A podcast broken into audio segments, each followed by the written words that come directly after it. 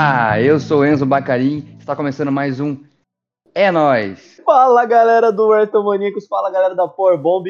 Eu sou o Jeff, vamos aqui com mais um É Nós, o nosso sei lá quanto podcast aí, não lembro mais que número que está. Sétimo, sétimo, oitavo, oitavo, oitavo sei lá, sétimo, oitavo. Mas hoje nós estamos da presença dele, convidado aqui mais um lutador aqui para conversar com a gente.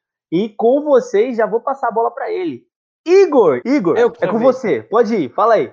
Comigo? É comigo mesmo! Olha aí, os caras ficaram duas horas arruma cenário, aí o outro traz papel higiênico, o outro faz cagada, tem que limpar. E fica esse enrolo, mas tudo bem, deu certo. Estamos aí, bom dia, boa tarde, boa noite. Como eu já falava aí desde 2007, 2008, esses moleques estavam tudo trocando fralda, eu já estava gravando podcast. Então, Verdade. olá, estamos aí. Então vamos lá, essa aqui é a oitava edição. Você tem mais podcast da casa. Vai lá nas plataformas de áudio, se inscreva no canal, é muito importante. Eu sei que você que está assistindo aí pode não, não ser inscrito, que dá para ver lá nas estatísticas do vídeo quem assiste que nem tá inscrito, hein? Aqui, ó, mais um. Suave tá. Falam que patrocinador o caralho. Patrocinador sim, porque ele que paga as minhas contas. É, patro... o Suavitar é meu, ele paga as minhas contas e eu pago as contas do podcast. Então, o patrocinador, sim. Porra. Nada mais justo. Breve, em breve, nas principais capitais e cidades do Brasil, em breve em São Paulo, em breve em todo mundo aí. E lembrando que se você está assistindo pelo Arson Maníacos completinho, os cortes vão sair na Powerbomb Brasil. Então, se você quer reassistir algum, alguma parte específica, cola também no YouTube da Powerbomb Brasil, que vai estar tá divididinho assim sobre os assuntos polêmicos que nós vamos falar aí com o Insano. Será que vai ter polêmica hoje, Enzo? Será que tem polêmica? Polêmica, polêmica não. Pra quê? É, a gente nem faz isso. Então aqui, ó. Posso começar aqui, Enzo? Posso abrir os trabalhos? Insano Igor, ou Igor, quero Igor saber Lopes. de você.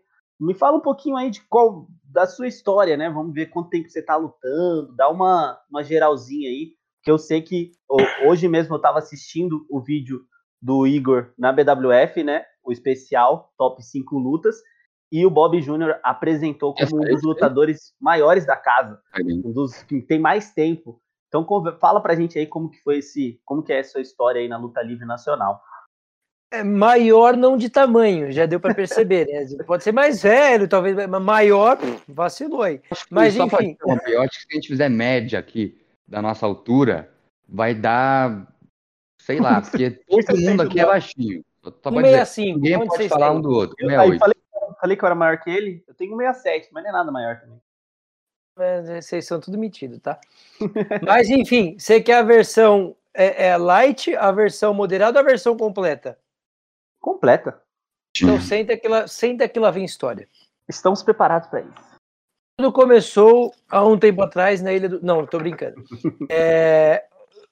Eu, em 96, 7, sei lá, já jogava videogame com meu primo. Vi aqueles jogos, tinha o Undertaker que tá aí no fundo do Enzo, o Undertaker que tá no fundo do Enzo, aí muito legal. E eu ficava louco, tipo, porra, que da hora esse cara, tal, não sei o quê. E aí comprei os primeiros jogos WWF Warzone na época, acho que já era 98, PlayStation 1. Caraca. Tinha jogado antes, mas aí peguei esse. Cara, viciado, criando meus personagens, jogando, curtindo pra caralho. E aí o tempo foi passando, passando, aí quando foi 2000 e alguma coisa, eu tudo que eu fazia era voltado para luta livre, eu só queria saber de ser lutador e, e curtir luta livre. E a internet estava começando, aspas, né? Aqui no Brasil estava começando, então toda a chance que eu tinha de entrar na internet, eu procurava coisa de luta livre, procurava escola fora para treinar, olhava o site da WWF, até que em 2004 meu primo chegou para mim, nós, minto, pouco antes disso, 2002, 2001, a gente começou a gravar a série Sábado 14. Não tem mais na internet, ninguém acha isso. Foi meu, meu primeiro trabalho de artista e era uma versão cômica do Jason. Tipo, na sexta-feira 13 o Jason é um assassino no sábado 14, o Jason é, um, é, é, a história é ridícula assim. Mas basicamente a gente rodava São Paulo, ia nos eventos, fazia. Era uma mistura de Jackass com Dirty Sanchez e uma pitada de Chaves. Então era tipo. É, essa bem... época o Jackass era bem famosão, né?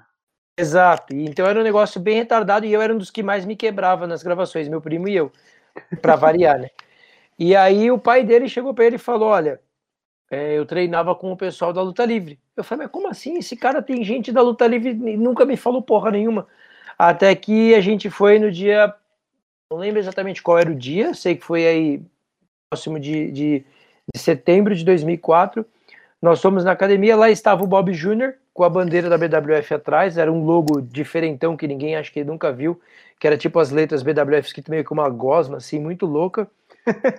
Eu e vi olhei... em algum lugar. É, um amarelo e branco, é velho isso aí, é bem velho, mais velho que você esse bobear, mais velho que eu também.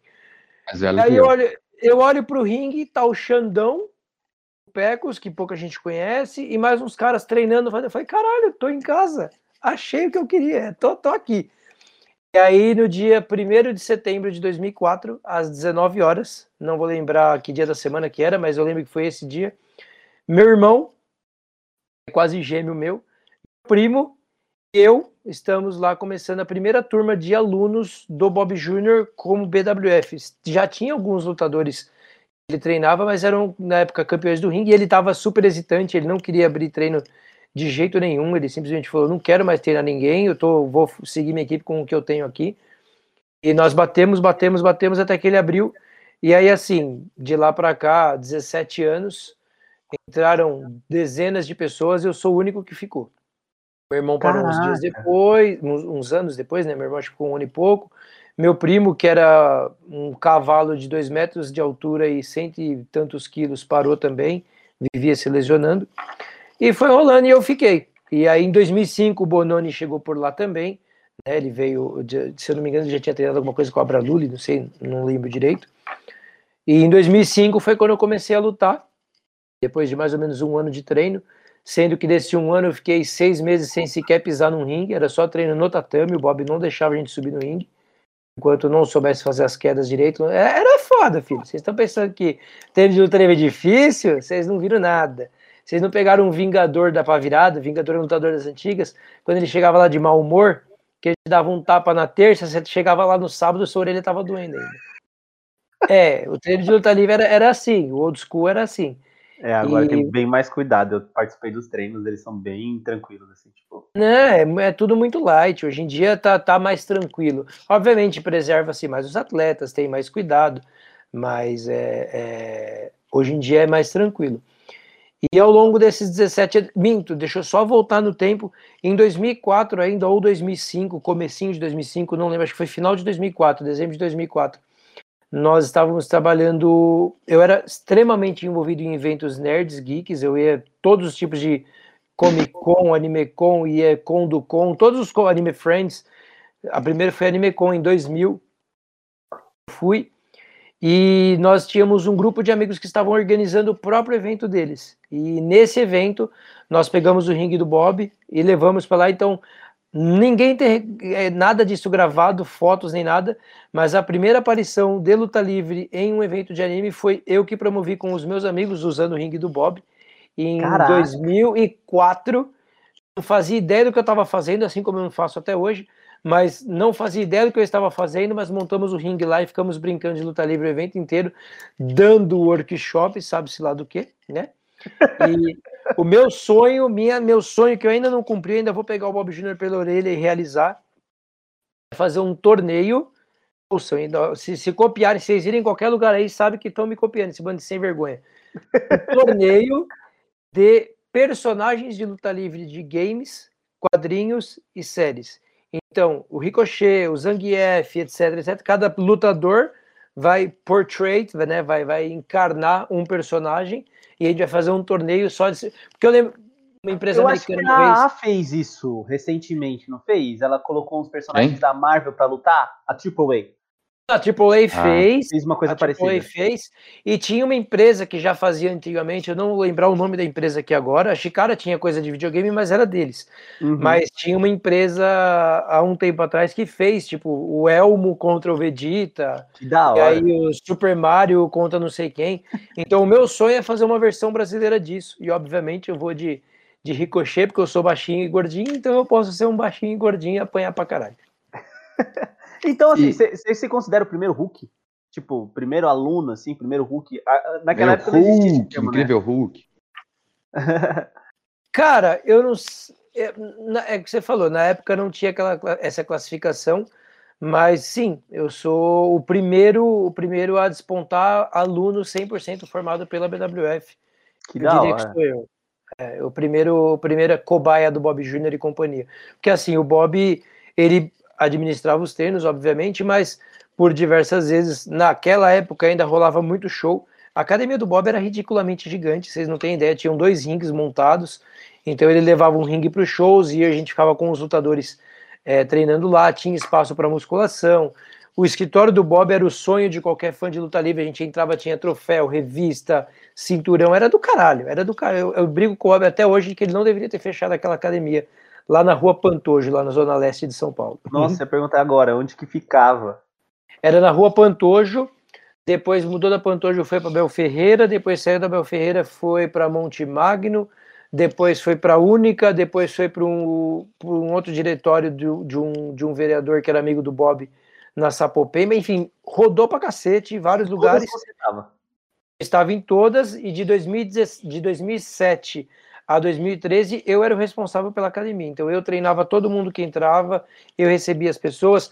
Basicamente, todo mundo que você vê lutando na BWF hoje, alguma coisinha eu ensinei, alguma coisinha do básico eu passei. Que da é, hora. Eu, eu tenho, eu, vamos dizer assim, eu passei a mão em todo mundo aí. Tô vendo você de onde que vem as piadinhas de lá de dentro. Tá, tá, você, vê, você... você também foi o primeiro parceiro do César Bononi? Porque a gente vê aí The Wingman, vê é, Adrian Jaúde esses tempos atrás, mas o primeiro, ou um dos primeiros, está aqui, né? Sim, é, o, acho que como tag, eu não lembro do César lutando como tag, acho que como tag eu fui o primeiro, sim. Em 2012, 13, uma coisa assim. Que ele começou a treinar, ele parou, foi pro futebol americano, voltou depois de alguns bons anos. E aí, se eu não me engano, eu fui o primeiro tag do Bononi, sim, aqui no Brasil. Me usava você... de arma, né? Você, você tem, você teve aí no, aí que você vai, você que vai me dizer a data certa, mas você cria ou você faz parte ali nos primeiros anos, primeiros dias do portal da Luta Livre, né?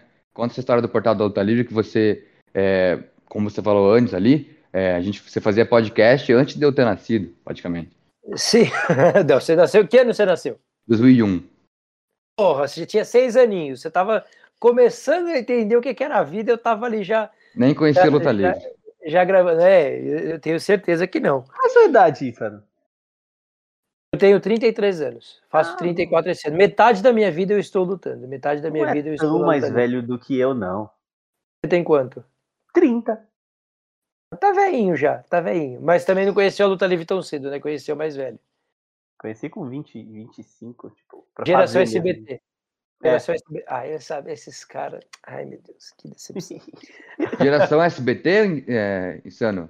Geração SBT. Geração Fox Sports. Acredita Fox nisso? Sports. Puta que pariu, eu tô ficando velho mesmo, é brincadeira. Bom, é, Portal da Luta Livre, o que, que aconteceu? Em 2007, dia 1 de dezembro, de, dia 7 de dezembro de 2007, ou foi primeiro, ou foi 7, não sei. A WWE veio fazer um meet and greet em São Paulo, no El Hotel, ali perto da Paulista, não, Alameda, Alameda, esqueci o nome. E Nesse meet and greet, eles soltaram nos fóruns de luta livre, portais, etc. Eu até preciso falar uma coisa antes que eu esqueci. Eles soltaram lá é, para as pessoas se inscreverem. 90 vagas para participar do 90 ou 70 para participar do meet and greet. Eu me inscrevi, obviamente, e eu mandei no e-mail que eu era lutador de luta livre. Aí o assessor de imprensa entrou em contato comigo, falou: você vai entrevistar os lutadores, você vai estar lá com eles, você vai fazer fotos com eles e vamos ter algumas coisas rolando. Falei, caralho, que da hora! E aí, nesse dia, no meio da sessão de fotos, conversa, etc., eu conheci o Marcos Amaral, grande Marcos aí, dono do Portal da Luta Livre junto de mim. Então, nós fundamos o Portal da Luta Livre em 2008, comecinho de 2008, né?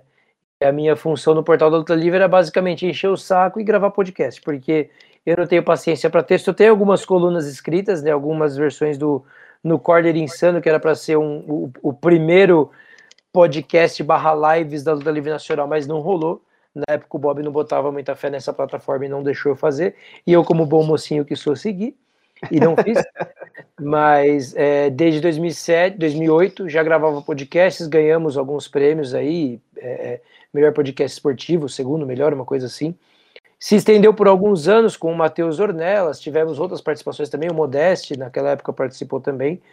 E, pô, participei do Get Ready to Rumble, participei do Quatro Cantos do Ring. Cara, eu já fiz algumas coisinhas pela blogosfera.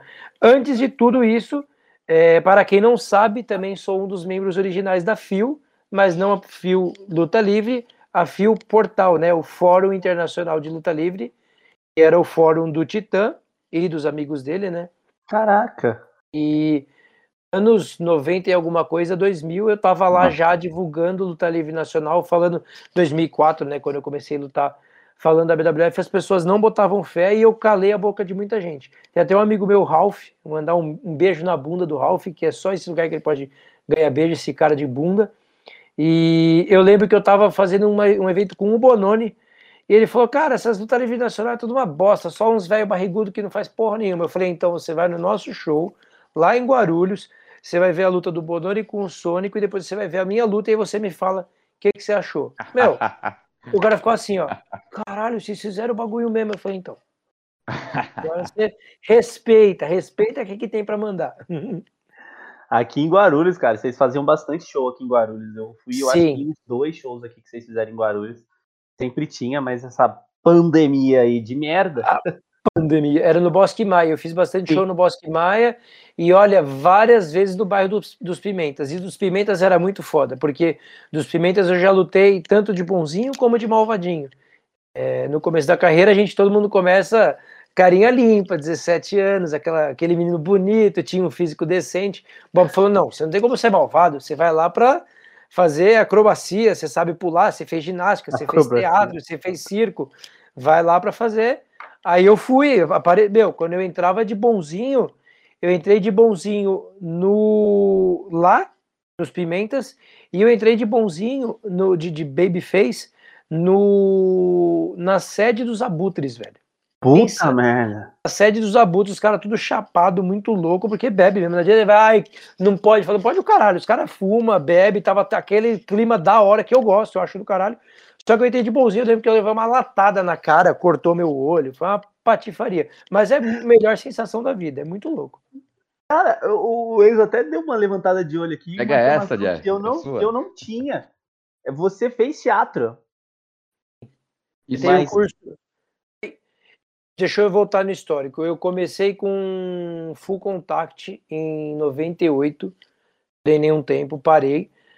Passei para luta livre, comecei a luta livre, aí eu fiz luta olímpica no Centro Olímpico, que eu dava o treino de luta para os moleques e fazer junto. Fiz algumas aulas de judô, algumas de gil, fiz algumas coisas de capoeira muito, muito, muito pouco. É, na aula de judô eu não quis ir porque eu comecei a derrubar os caras. O sensei falou: Não, mas esse golpe que você está fazendo é só quando estiver na faixa tal. É, toma no cu então, tem que ficar esperando faixa para fazer o que eu já sei, vai merda. Larguei. E eu fiz o módulo básico de teatro lá na escola Macunaíma, ali no Shopping Eldorado. Sim, sim. Eu fiz circo e ginástica olímpica. Eu trabalhava e eu trabalhava dando aula e treinava circo e ginástica olímpica. Minha, meu início de carreira na educação física foi trabalhando com ginástica olímpica e, e, e circo, tanto dando aula para os pequenininhos como eu mesmo treinando, fazendo. Deixa eu engatar então uma pergunta, que é uma das perguntas que a gente mais faz aqui, é, principalmente quando a gente pega lutadores da BWF, que é a maior empresa de luta livre do Brasil. Você tendo essa, essa coisa assim de, de teatro, essa coisa circense, e tendo ficado um bom tempo treinando, né? Como você disse, responsável pela academia. É, até que ano, mais ou menos? Você falou 2017 a 13. 2007 e 2013. Você colocou coisas é, mais artísticas assim também? Ou como você disse também, tipo, que você soltou assim, não, o Bob não gosta muito dessa parte mais artística e tal, e você levava mais os treinos mais para a parte técnica mesmo? Ou você chegou a então, implantar essa, a questão que a gente sempre fala aqui nos podcasts, né? Que é dar voz ao lutador. Recentemente você fez uma promo no Campeões do Ring do, do da TVWA, né? Então, você, você colocava isso também nesses treinos? Você colocava esse diferencial ou, ou nunca rolou? Porque, para completar, o Jeff concorda comigo, tenho certeza, a gente está gostando bastante ah, das promos do, do, do, novo show Campeões do Ring da WWF na TVWA, e é algo que a gente pede sempre, é sempre é, nos últimos meses, né? Sempre pediu. A gente, digo eu e o Jeff, mas a luta, a portais de luta livre que falam sobre luta livre nacional sempre pediu, né? Cadê as promos, cadê as rivalidades, histórias sendo construídas, como está acontecendo? E antes a gente via, a gente via pouco isso. É. Vamos, vamos para uma questão, vamos voltar no tempo numa questão histórica. O que acontece? A luta livre no Brasil, ela é desse molde que a gente vê globalizado, ela é relativamente nova, 2012, 13 para cá, que foi uhum. quando Xandão, Sônico, eu, Beto, Pirata e essa turma se quebrava. O Max Miller estava começando, quebrava para fazer Bob, pelo amor de Deus, tira os rounds. A gente foi, foi, foi, batalhou, brigou, tirou os rounds. Bob, por favor, deixa implementar essa luta. Foi, foi, foi. Mas o que acontece? Bob Jr. tem mais do que nós três juntos, juntos de idade, de tempo de luta livre. Foi formada uma geração que você entrava no ringue para se bater. E os caras tinham esse feeling que também é de fora, também é dos Estados Unidos. Eu vendo show na hora do show. Eu não estou me preparando para entrar num, numa telona e falar isso é show business que a WWE promove. A WWE uhum. criou isso, a gente sabe que foi WCW e a WWE é, melhorou, porque o Vince McMahon é um gênio, é foda e a gente não pode falar. Se tem uma pessoa a qual devemos respeito é o Vince McMahon. Se não fosse ele, vocês nem estariam aqui gravando o podcast hoje, então é um ponto. E no Brasil isso não existia. Os caras chegavam, pô, Jeca Tatu Cardoso, ele não precisava falar uma palavra, ele olhava pro público aquela cara de cuzão dele, o povo já ficava puto. Não precisa falar, não precisa uhum. gravar promo. Então, e, e, mesmo na televisão, quando tinham as rivalidades no próprio Campeões do Ringue original em 97 e até nos Gigantes do Ringue em 2001, 2002, quando tinha, você via muito pouco disso. Então, não é uma coisa tradicional, cultural da luta livre nacional. Então, nós passamos por adaptações, nós estamos passando por adaptações constantes. E tem um outro fator que pouca gente fala, pouca gente entende, pouca gente conversa. Eu vou falar disso porque eu tenho prioridade para falar, que é o business luta livre no Brasil. Hum, isso é foda. Quem está numa empresa com televisão, com etc, o caramba quatro, o cara está preocupado em dirigir o show. Vou chegar aqui, eu vou pegar o Jeff vai fazer essa promo, o Enzo vai fazer esse segmento, o Igor vai fazer isso aqui e é isso eu estou dirigindo o show.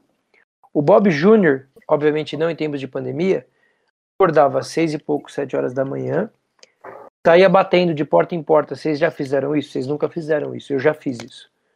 Batendo de porta em porta. Ô, oh, eu vou fazer um show aqui no bairro.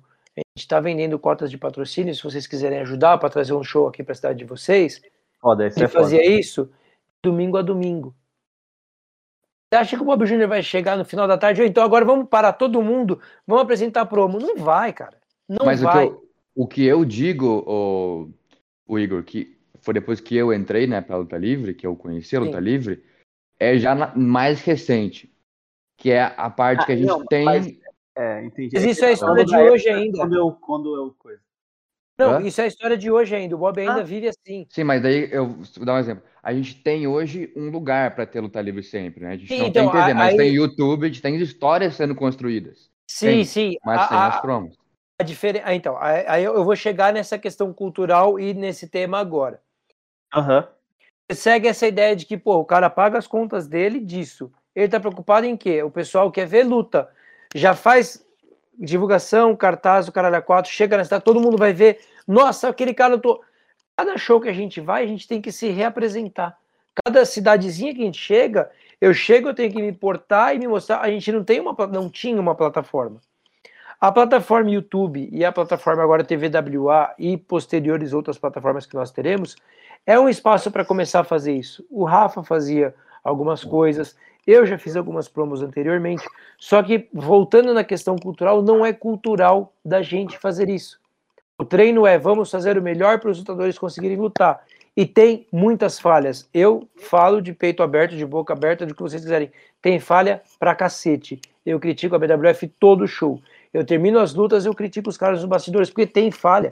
Não vou falar, ah, a BWF é perfeita, é maravilhosa. Não é. Tem falha pra caralho, tem cagada pra caralho. Mas, o seguinte, são mudanças, implementações tempo a tempo. Às vezes, eu, eu, o que eu conheço do Bob é que ele é uma pessoa resistente a mudanças. Isso acho que a gente já, já conseguiu entender. Você também falou isso, né? Também durante. A gente já conseguiu entender. E eu não o culpo, porque, um, experiência que ele teve, a vida dele inteira, as experiências que ele teve. Então ele vai ser resistente porque ele já passou por muita coisa, ele já quebrou muito a cara, né?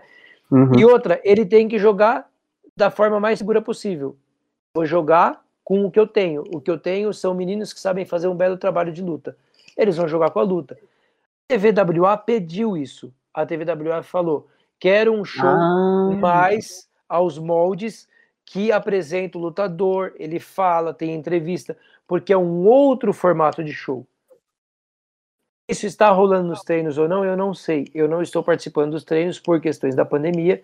Eu tenho um monte de restrições. Vocês vão ver minha luta na próxima semana ou nessa, sei lá, já passou também, porque isso aqui vai pro ar depois. Ah, Lutei sim. de máscara. Então, eu tenho medos, tenho restrições e tenho responsabilidades com uma filha de um ano em casa, meus sogros cuidam dela, eu não posso estar me expondo. Porém, é óbvio que é uma tendência que vai acontecer. Né? O que a gente tem que entender é, é, é, é cada um no seu quadrado. Respeitem os espaços de cada um. Vocês, como fãs, obviamente vão cobrar que, tipo, ah, nossa, que legal, a gente quer promo. Porém, tem tanta coisa acontecendo por trás, tem tanta história acontecendo por trás, que a gente tem que. Espera as coisas se encaixarem, espera ver as necessidades. Talvez um pouco tarde, concordo, já dava para ter um pouco mais disso antes. Talvez é, é, é, não tá rolando treino porque não tem alguém competente para fazer, não sei. Eu não sei se eu sei. Eu sei que o Bob se o Bob pega um microfone, ele faz uma promo a nível que você quiser. Fala um cara do mundo, o Bob pega o microfone e faz uma promo igual ele. Só que não é porque você sabe fazer que você sabe ensinar. Uhum. Não sei se vocês já se ligaram disso. Eu já ouvi vários podcasts de lutadores falando, inclusive eu estava ouvindo o Talks Jericho com, com Stone Cold Steve Austin, Talks Jericho Number One, de 2013. E eles estavam falando isso. Como os lutadores antigos sabem fazer muita coisa, coisa pra caralho você coloca ele na frente de uma pessoa para ensinar, ele não sabe ensinar. E eu não estou falando de lutadores qualquer um. Didática, eu estou falando, né? Ted, falando de Ted DiBiase, que eles mencionam. Eu estou falando de, acho que era Greg Valentine, também não sabia ensinar. Fazia o show, pra caralho. Não sabia ensinar. A questão não é incompetência ou não, a questão é que é natural. Natural. Então, muita coisa tem que ser estruturada. Aí fala, beleza, Igor, mas o Bob pode contratar alguém. Sabe como é que o Bob paga a academia da BWF? Sabe como é que o Bob paga os cachês da BWF? Você sabe de onde sai o dinheiro que o Bob paga as contas dele na casa dele? É suado pra caralho, velho. Vocês não têm noção. Então a gente não tá vivendo no mundo do nossa, que linda a BWF tá no... não. BWF nua e cruamente, nível hoje BWF é a maior do Brasil, eu diria a única empresa de luta livre do Brasil, porque as outras são equipes, a única empresa de luta livre do Brasil inferior a uma Indy dos Estados Unidos. Inferior a uma. A, a Indy mais baixa. Eu converso com muita gente de fora. Tem um cara dos cosplays e do colecionismo de bonecos que também era lutador. Mike, Mike alguma coisa. Ele falou, cara, eu parei de lutar porque as indies aqui já estavam parando de pagar gente, pagava 50, 60 dólares por luta. Esse é o nível mais baixo. Esse é o nível top do Brasil. Então a gente tem tanta coisa passando na cabeça que o que eu quero chegar é fazer um show, o povo gostou, foi legal, bacana, semana que vem a gente volta e se vira de novo. É o melhor formato? Não. É o melhor que a gente tem para oferecer? Não. Mas é o que a gente está conseguindo pelas circunstâncias, pelas é, é, todas as questões envolvidas no show, entendeu? Agora, uma, mais uma coisa tipo interessante que é o que a gente falou, inclusive eu vou aqui elogiar que até durante a live mesmo, durante a luta, né, que tava rolando na TVWA, eu elogiei que você, tipo, chegou com o microfone na mão e dominou o ambiente. Era visível ali a, a diferença que você tem. E eu falei isso, até escrevi lá, falei, caramba, isso não mandou ver mesmo. Pegou o microfone e desdenhou. Você acha que agora, com a chegada, assim, da TVWA e, e essa, entre aspas, forçada que acabou acontecendo com o Bob Jr., com a BWF, isso tende a cada vez mais acontecer? Porque, por exemplo, né, você, você chegou, arrasou. Para mim, você foi, foi, um dos melhores lá que pegou o microfone, tipo, disparado. E em contrapartida, a gente vê que algumas pessoas ainda têm muita insegurança, né? Quando vem o, a, o microfone ali na cara, ou até mesmo falar, tipo, putz, porque estão acostumados com esse molde que você falou, né? Chega, luta, grita, ganha, perde, vai embora. Chega, luta, grita, ganha, perde, vai embora. Que é assim normalmente que eram shows também do in-house. Uma ou outra pessoa Sim. arriscava falar, principalmente o Max Miller. Eu lembro de muitas promos do Max Miller. Ele falava pra caramba. Mas você acha que agora a TVWA deu esse, tipo, galera, porque é uma coisa que a gente. Uma outra coisa, até que o Igor comentou um pouco também, é uma coisa é ter promos, outra coisa é ter promos boas, né? Não basta ter promos. Teve Porque muita promo ficar... bro... nos dois episódios, teve muito promo é, legal, boa, que o igual o Jeff falou, o cara dominou o ringue, dominou o ambiente, mas teve promo ruim. Teve promo que você olhava pro cara e sabia que ele não sabia fazer, ele nunca tinha feito. Tava perdido, né? tem duas coisas que posso responder para tentar dar algum entendimento para vocês. Não é para todo mundo. Quantos Stone Cold Steve Austin você tem? Quantos The Rock você tem? Não é para todo mundo. Não é para todo mundo. Então, assim, é, não adianta a gente. Puta, mas eu quero ver. Putz, mas eu quero ver. Putz, mas eu quero ver. Você tentar.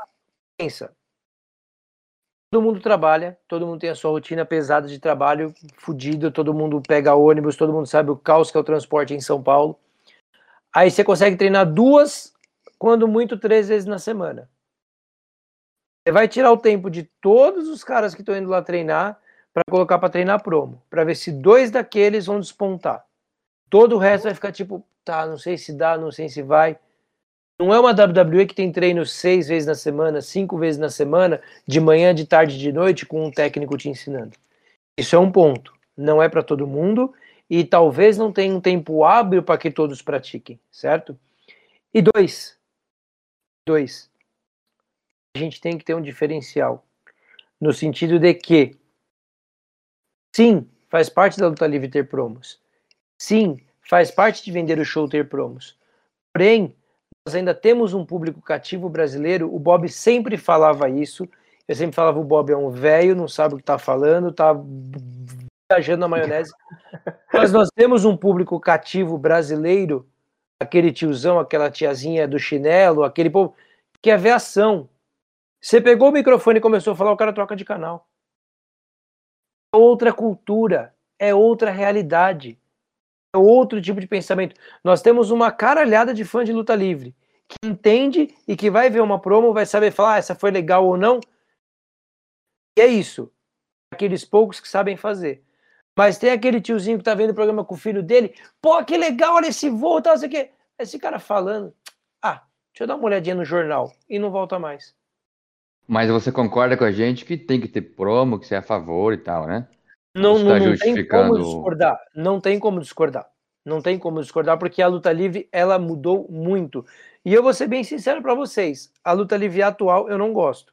Você direto e reto. Mundial, você quer dizer? Mundial, eu não gosto. Eu, o, o que eu assisto são lutas pontuais. Assisto as lutas do César, porque eu sou puxa-saco dele.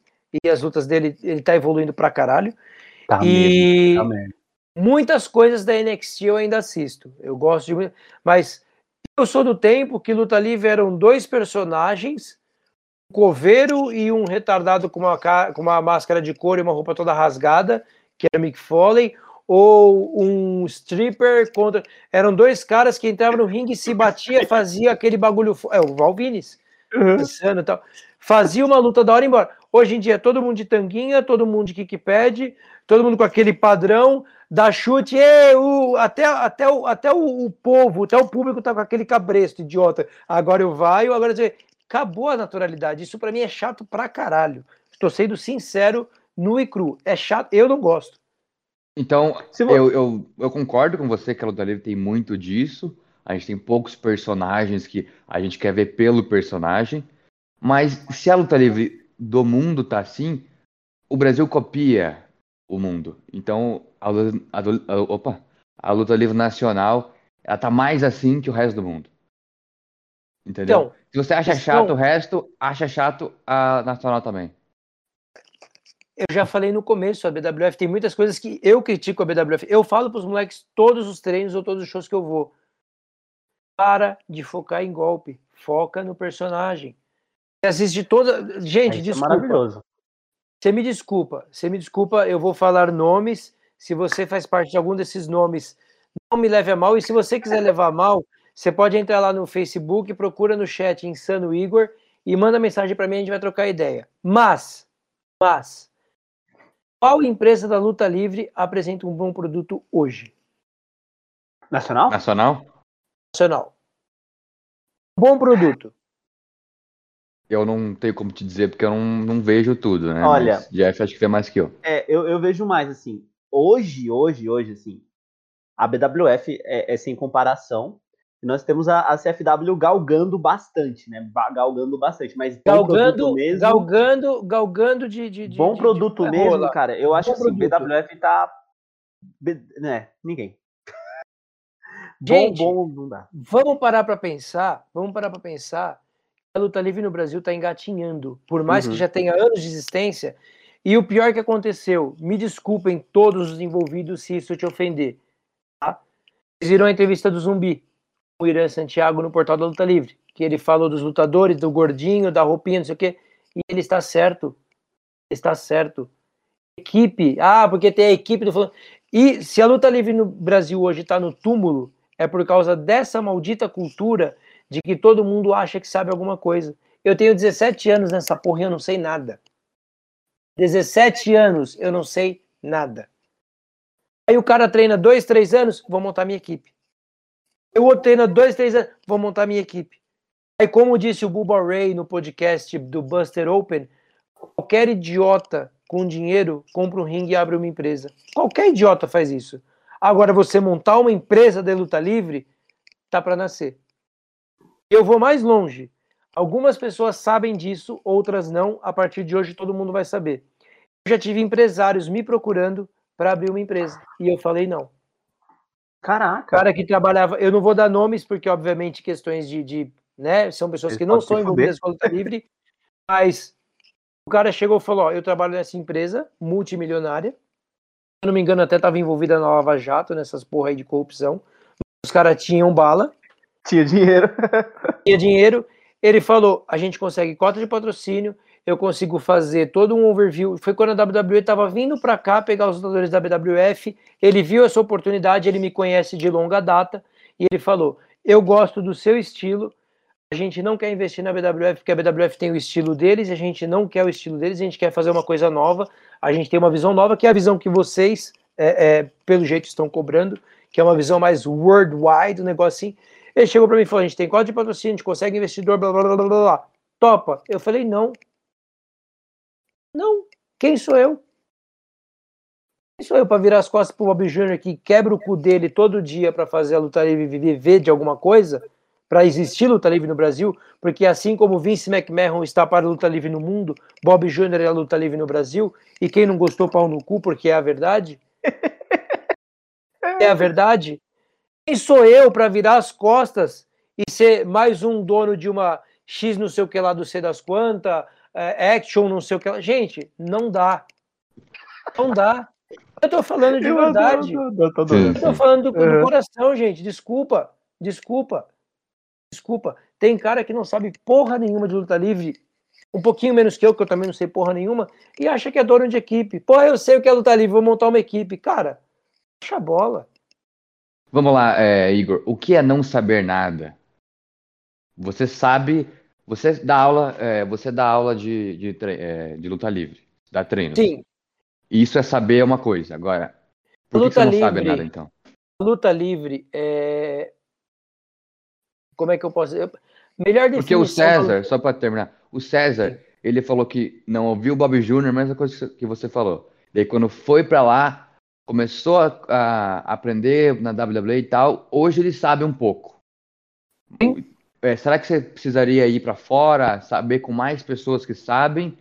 ou, é, enfim. É, o que quer saber, né? O que, que como é. quer saber? Não, justamente, a melhor definição que eu já ouvi de luta livre foi a do Mike Quackenbush num seminário que ele fez. Vocês já devem ter visto esse famoso vídeo de cinco minutos de alguma coisa, que ele fala da luta livre. É, você tem que desligar a sua chavinha é, da, da, da, crítica e assistir o show. É um filme que as pessoas caem no seu corpo, isso aqui.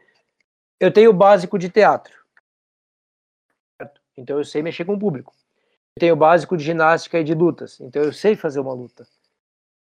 Tenho o básico de, enfim, várias coisas. Porém, contudo, todavia, apesar de eu saber conduzir uma luta e tudo mais, a luta livre é multifacetada. A luta livre é um espetáculo que você tem que atingir pessoas constantemente o tempo todo, certo? O mundo muda. Hoje, no meu tempo, era WWE, WWF, é isso. Você tinha uma WCW despontando e os outros caras ao redor do mundo que ninguém nem. Como é que eu vou assistir esse cara? Não sei. Sabe? Saiu um show lá em janeiro e assisti em novembro com um streaming super ruim. E é isso. Quando muito um VHS. Hoje em dia, quantas empresas de luta livre tem streaming no YouTube ou na televisão? Tá todo mundo vendo tudo toda hora. Como é que eu vou saber agradar você? Não sei o que você está assistindo, eu não sei o que você... O básico eu sei básico, subir no ringue, xingar você ou agradar você caso seja um babyface e fazer uma parte da luta, bacana. Mas e aí? Como é que eu atinjo todo mundo? Como é que eu vou pegar o que todo mundo tá vendo, o que todo mundo tá falando?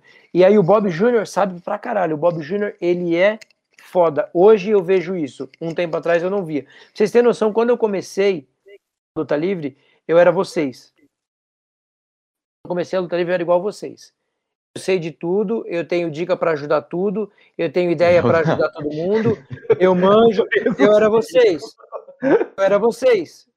Eu estava no meio de Jeca Tatu Cardoso, Caipira Dom Afonso, é, Xandão, que tinha uma, um pouquinho mais de experiência do jeito que a gente gosta, Mozart, Cachorrão Vira-Lata, Pecos, Twister, que foram os que me formaram, o Bob Léo aparecia nos treinos de vez em quando, o Caraca. Vingador, que eu falei que batia na gente. Eu era ovelha no meio desse monte de cara aí. Vou fazer uma tesoura, não sei o quê. Eu vou fazer um negócio assim tal. Balão, tesoura, drap. Mas é porque. Não, balão, tesoura, drap, eu vou sair e acabou o round. E acabou. Resistência, porrada, difícil. É o que eles aprenderam. Bob Jr. deu uma roupagem nova com o Mozart treinando lá nos campeões do ringue. Eles fizeram as primeiras lutas foda do Brasil nesses moldes diferenciados, 97, 98, sei lá quando é que foi, começaram a mudar alguma coisa. E aí veio a tira, tirar os rounds. Tudo foi mudando e acontecendo. O Bob Jr. é um cara foda porque ele soube se adaptar. Apesar das resistências, ele sabe entreter, ele sabe pegar o show, ele sabe fazer. E ele tem uma visão mínima, não é de businessman, é de empresário de luta livre nacional, que é muito diferente de um empresário de luta livre em Washington, que é muito diferente do empresário de luta livre em Londres, que é muito diferente. De... Ele tem uma visão que ele consegue, esse público aqui, você vai agradar. E é isso que ele passava para mim, para o César e para os caras na BWF. A gente fala: não, você está errado. Vou dar drop, eu vou dar drop kick. Roda gigante, eu vou dar suplex. Eu vou dar o, o, o frog splash, eu vou dar um anjo. Vou dar voo do anjo, vou dar um frog splash. Eu falava isso, o público ficava, tá, e aí? Foda-se. Você vai lá lutar ou você vai ficar falando? Porque é o nosso público. A gente tem uma divisão de público que assim, Urucutu, que não entende porra nenhuma, e os Marx que acham que são donos da razão, e a gente sabe, a gente entende luta livre, e eu vou ser foda, e eu vou fazer a sua empresa crescer, porque eu tenho todas as melhores ideias do mundo para fazer você crescer. Vem para a BWF e faz acontecer. Vai para qualquer outra empresa do Brasil, faz acontecer. Pega seu conhecimento, vai lá. Vai atrás de patrocínio, igual eu corri. Eu fiquei três semanas correndo atrás de patrocínio. Sabe quanto que eu faturei de dinheiro? 150 reais, que foi suficiente para comprar minha bota para lutar no final de semana. Vai lá fazer luta livre. Vai lá vender cota de patrocínio. Vai lá dar o microfone pro cara no treino gravar uma promo e mostrar que ele sabe como. Vai lá é outro mundo, é outra realidade. Então eu não sei porra nenhuma. Complementando o que o Enzo falou, Talvez, se eu for para fora, eu consiga alguma coisa. Mas a gente tem cara que foi para fora e não conseguiu porra nenhuma. A gente tem cara do Brasil que foi para fora, alunos meus foram para fora, voltaram e continuam a mesma coisa. Tenta passar para os alunos, alunos na academia, o aluno já sabe mais que ele. Você está me ensinando isso, mas eu já sei o que tem que fazer. Ele é muito cara vendendo no corner, cai lá e fica parado e levando porrada e aqui parado. Aprendi que você tem que se defender.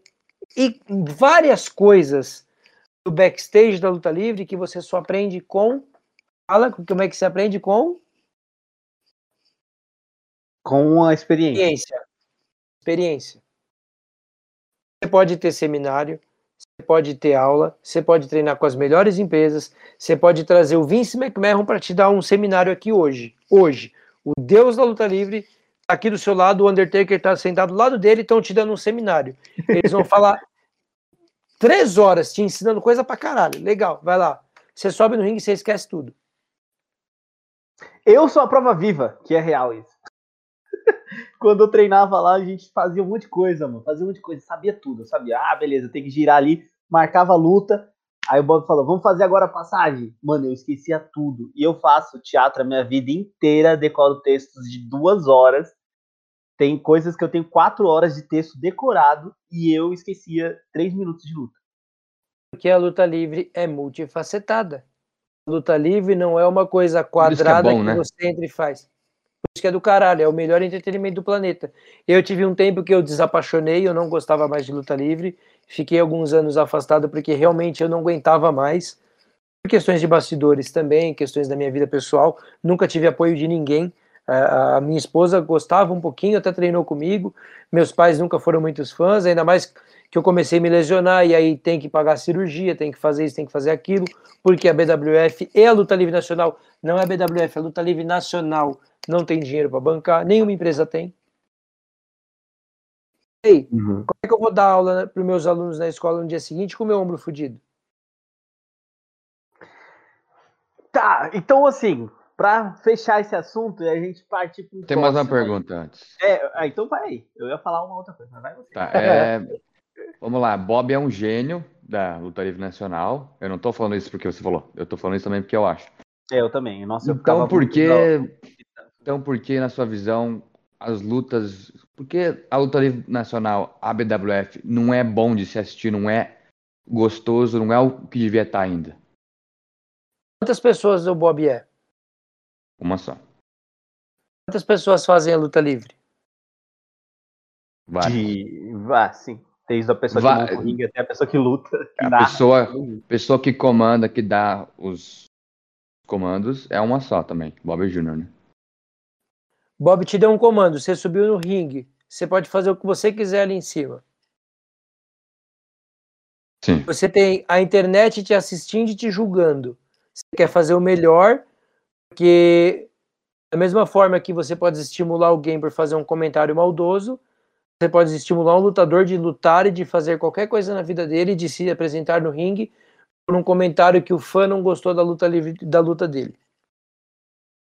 Onde que tá a culpa do Bob aí?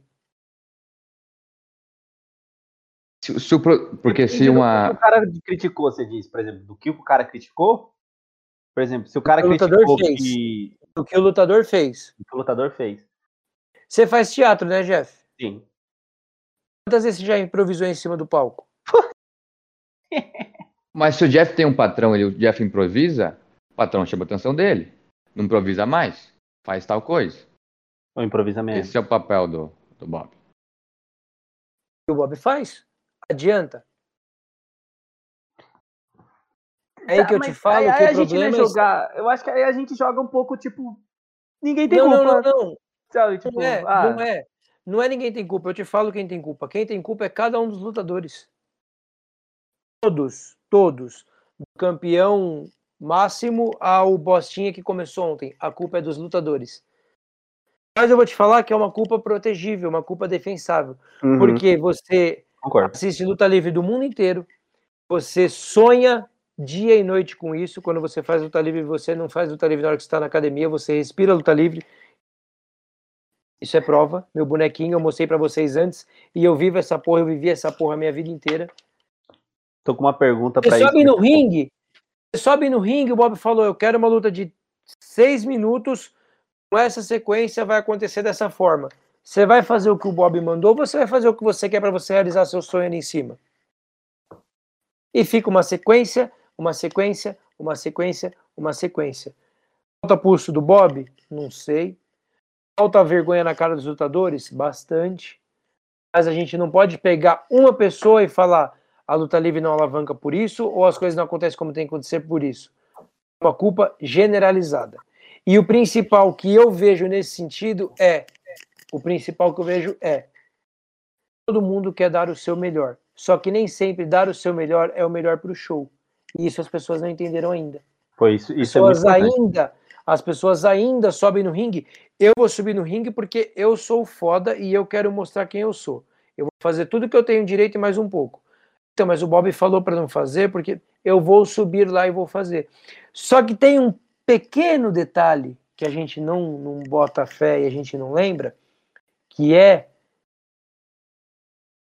essa é uma coisa que eu não tenho, que hoje em dia eu vejo que fez muita falta, eu poderia estar em qualquer país do mundo lutando se eu tivesse um pouquinho disso, você ter autoconfiança, eu tenho zero, e você ter, é, como posso dizer, você essa, essa vontade de mandar bala e fazer independente do que te digam. Sabe quem fez isso muito bem? Colheu frutos disso? Max Miller, Vitor Boer esse e Toco, aquele show da WSW.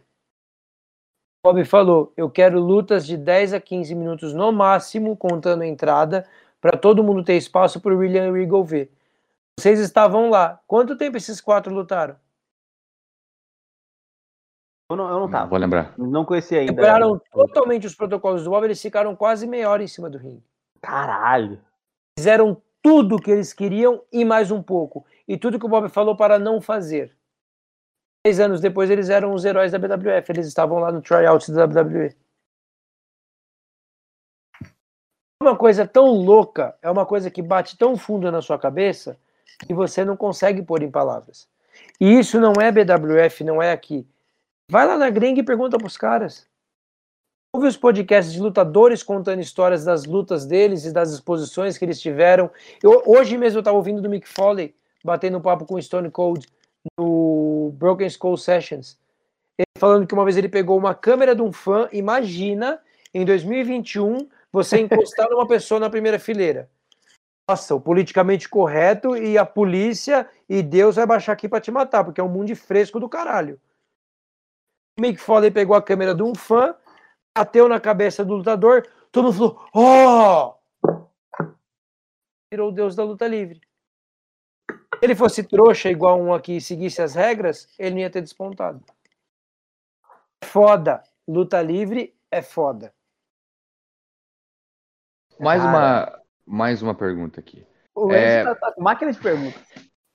É o que você quer encerrar, e daí eu ainda Não, não, não quero encerrar, não. Eu queria encerrar falar. o assunto. É, a gente fala, às vezes, a gente, produtores de conteúdo, da desorganização da BWF é, digo Bob, BWF, com é, marcar coisa em cima da hora, não divulgar antes, é, eventos, é, TV, aparições em YouTube e etc. E aí, com tudo isso, com o que a gente falou, com isso que eu tô falando, a gente pensa, então o Bob é bom, muito bom, o Bob não consegue fazer tudo sozinho, o Bob precisa de alguém. O Bob precisa talvez de não vários Bobs, mas pessoas que ajudem ele a comandar, pessoas que têm funções que é bom em uma função, não precisa ser um novo Bob, como eu falei. Você falou que o Bob é resistente a mudanças. O Bob não quer essa pessoa, será? O Bob não tem, não existe essa pessoa? Você concorda que Bob precisa de alguém mais para comandar? Coisas às vezes. Sim, eu fui essa pessoa é, tem pessoas hoje em dia que fazem um pouco desse papel, porém, é como eu te disse, é como eu te falei, experiências mandam em tudo nessa vida. É, a luta livre no Brasil, no mundo, se você vê pesquisas, é, entrevistas de lutadores e empresários falando isso, no mundo, a luta livre é um ninho de cobra. De rato, de, de escorpião, é um ninho de filho da puta. Sincero. sincero. Bob chegou onde ninguém conseguiu chegar. WWE vindo em mais de um show dele caçar talentos, ignorou todo mundo e veio atrás dele, com empresas internacionais procurando ele, virada cultural atrás dele. Pensa você, você, Jeff, e você, Enzo. Você já viu um monte de gente sair de equipes luta livre e montar a própria equipe. Você já viu um monte de patrocinador ser levado para outras equipes. Eu, eu, eu tô falando eu, Igor, eu, eu. Eu já vi o Bob ter projeto com a prefeitura, ter projeto com academias e lutadores de dentro da BWF passar a perna nele. A sua perna, literalmente. A sua perna. É, eu soube de uma história. É, voante que se cuide. então, você vai colocar a sua empresa, o seu nome, seu cu e sua renda de todos os dias, porque ele paga as contas dele suado, quando tá livre na mão de alguém? Você não acha que é o caso de fazer um contrato? Estou perguntando sim ou não. Você vai pôr na mão de alguém? É, é que assim, a gente entraria num assunto mais complicado. Por exemplo, colocando uma ideia minha. Eu hoje eu comando uma, a minha companhia de teatro, Camomila Alecrim, eu que comando hoje. Mas eu entrei como ator na companhia e o gerente, né, o Bob Júnior da companhia, ele começou a me dar mais funções, mais funções, e hoje eu comando a, a companhia, a equipe, e dou a porcentagem para ele. Sabe? Você tipo, ganha dinheiro com isso? Eu ganho dinheiro com isso.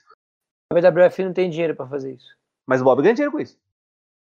Ele sustenta a família dele. Como é que ele vai tirar não, do sustento dele para pagar mas é os outros? que eu tô te falando. Às vezes, é, por exemplo, ele, o, o próprio Diego, né, o que estava fazendo comigo, ele ganhava uma certa grana. Mas por ele ter que abraçar tudo, a todo momento, ele não conseguia ver outras coisas que às vezes passava despercebido, por ele estar tá acumulado. E aí, o que, que ele fez? Ele viu também uma confiança em mim também, tipo, falou, não, beleza, o Jeff, ele também quer me ajudar, então a gente tá junto, tem que ter uma confiança, não, não é como, não é simples também assim, tipo, ah, vou pegar o João aqui que tá treinando comigo e vou colocar aqui para me ajudar. Tem que ter uma confiança, tem que ter uma confiança mas isso fez o quê? Fez a companhia que agora eu que comando, que é o Camomilha Alequim, crescer, fez o Diego como, como ator e como produtor teatral crescer, e dentro disso ele conseguiu uma outra empresa de teatro também. Tipo, a gente conseguiu decupar várias coisas por conta dessa decupação de função. Então, assim, eu entendo essa resistência, eu entendo que, tipo, ele sustenta a família dele, como o Diego se sustentava e ajudava a mãe também, mas às vezes eu, a, é, eu sei que é complicado, não estou dizendo que é simples, tá, gente? Estou falando aqui assim, ah, é um dois. Eu estou colocando uma experiência minha. Mas às vezes abrir mão de alguma partezinha para crescer é necessário. Mas eu entendo a questão do medo porque é muita coisa envolvida. Principalmente quando você tem, que nem você falou, o Bob Jr. tem quantos anos de luta livre? 40, 20, 30, 40? 40. É muito, 40 anos de, de luta livre. É muito complicado porque você já tem as coisas muito pré-determinadas e já sabe como fazer. Então, mudar um pouquinho a direção pode te trazer uma coisa nova, como pode te derrubar. E aí eu acho que vem o medo, entendeu? Mas eu entendo que então, às vezes abrir ou decupar ou dar funções pode te fazer crescer, mas dependendo de como você disse, como a gente teve essa, essa última palavra sua do avoante, pode também acontecer essa pum, essa passada de perna. Então, como, como a gente é, trabalha isso, né? Porque o mesmo, a mesma coisa é o mesmo resultado o mesmo jeito de fazer vai ser sempre o mesmo resultado. Então, só que tem, tem um, um, X da questão. O teatro é um ramo diferente. O teatro, de alguma forma, tem um apoio cultural. O teatro, de alguma forma, tem. Eu sei que é muito pouco porque eu fiz teatro. Eu sei que o negócio é feio. Eu sei é, que é feio. Porém, enquanto o teatro tá feio, o luta livre tá horrível. Não tem valorização nenhuma. Concordo. Quem, concordo quem valoriza luta livre somos nós. Vocês que fazem e a gente que faz. A luta livre não tem valor nenhum no cenário nacional, infelizmente. Tem poucas pessoas como os diretores da, TV, da TVWA e o pessoal do STF que acreditam e querem fazer, mas de, demanda, demora. Então, eu, eu, no lugar do Bob Jr., faria a mesma coisa. Eu não liberaria, porque é complicado. Eu trabalhava na WWF, agora eu vou abrir outros aspectos. Eu sempre fui um cara muito fechado nesse, nesse quesito, eu nunca fiquei é, é, como é que se diz, é, pedindo flores pelas coisas que eu fiz. Mas, cara, de 2007 a 2013, eu era o editor do BWF Telecat, montava e desmontava todos os shows, eu era o primeiro a sair de casa com o Bob e o último a chegar. Eu apresentava o BWF Combate, escrevia as pautas, ajudava nas entrevistas Caraca, legal. e tudo. Eu era o responsável pelos treinos dos iniciantes e dos profissionais. Eu fazia tudo isso. Eu recebia um real. Eu fazia porque eu queria. Eu estava dando um apoio para o Bob. No momento que eu me afastei, várias pessoas entraram para suprir, porque tá ligado que eu sou foda, então precisou de vários para suprir o que eu fazia. Porque realmente, eu, eu, tô, tô, eu, eu nunca, modéstia à parte, eu nunca falei Sim. disso. Eu fazia coisa para caralho. Eu falei na promo lá zoando com a cara do Bob, mas assim, se o Bob não tivesse permitido, se eu não tivesse ganhado essa confiança do Bob, eu não teria feito nada, eu não teria nem subido no ringue. Então foi uma confiança que eu ganhei e eu fiz porque eu quis. Pau no cu de quem reclamar, não tem cachê na luta livre. Você não quer fazer, filho? Adoro. Vai, vai caçar o que você quer fazer. Reclama. Vai caçar outra coisa. Você, você não, não tá feliz? Vai, vai, vai brincar de, de, de qualquer outra coisa na sua vida. Mas aqui é o que tem para hoje. Infelizmente. A gente queria estar tá melhor? Queria. O Bob queria estar tá melhor? Queria. Mas o que tem para hoje é isso. Você não tá feliz? Vai caçar o que fazer. É por isso que nascem as novas empresas, então? Então, aí tem um pequeno porém.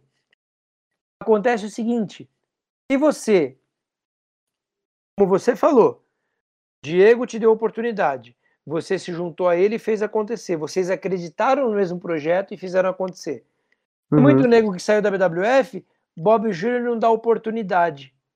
Pega todos os que falaram Bob Jr. não, não dá oportunidade e assiste o que eles estão fazendo hoje, o que eles estão apresentando hoje.